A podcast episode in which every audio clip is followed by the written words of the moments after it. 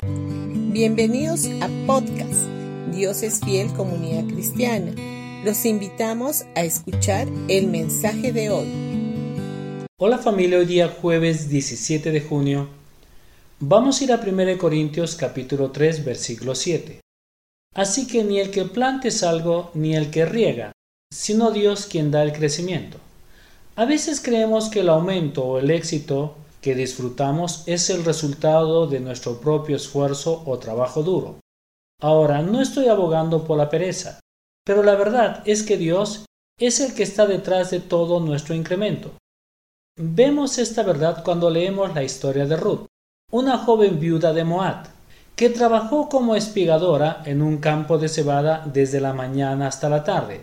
Ahora, podríamos atribuir toda la efa de cebada que ella recolectó al final del día, que era un suministro sustancial para diez días por su arduo trabajo. Después de todo, ella trabajó todo el día en el campo.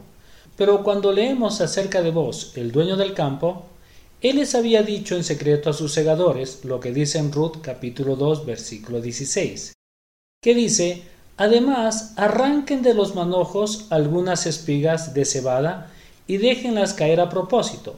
Permítanle recogerlas y no la moleste.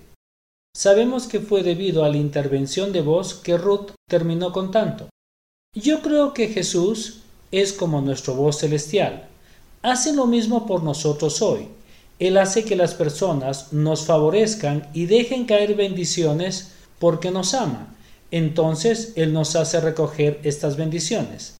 A menudo sucede de una forma tan aparentemente natural que olvidamos que es el Señor quien nos está bendiciendo con aumentos. Hay una historia que leí y dice que una hermana dirigía un negocio de flores y una vez Dios hizo que alguien que necesitaba muchas flores dejara caer un pedido enorme para ella. También compartió que apenas estaba ganando dinero y a pesar que había estado trabajando duro durante muchos años, pero cuando se hizo cristiana comenzó a conocer las promesas de Dios. Comenzó a confesar todos los días que el favor de Dios estaba sobre ella. En pocas semanas llegó ese gran pedido que eran de catorce mil dólares. Solo Dios podría haberle dado un aumento tan sobrenatural. Ahora, tu arduo trabajo no está detrás de tu incremento. La Biblia nos dice que es Dios quien te da el incremento. Él es el que está detrás de tu incremento y se deleita en bendecirte porque te ama. Bendiciones con todos ustedes y que tengan un gran día.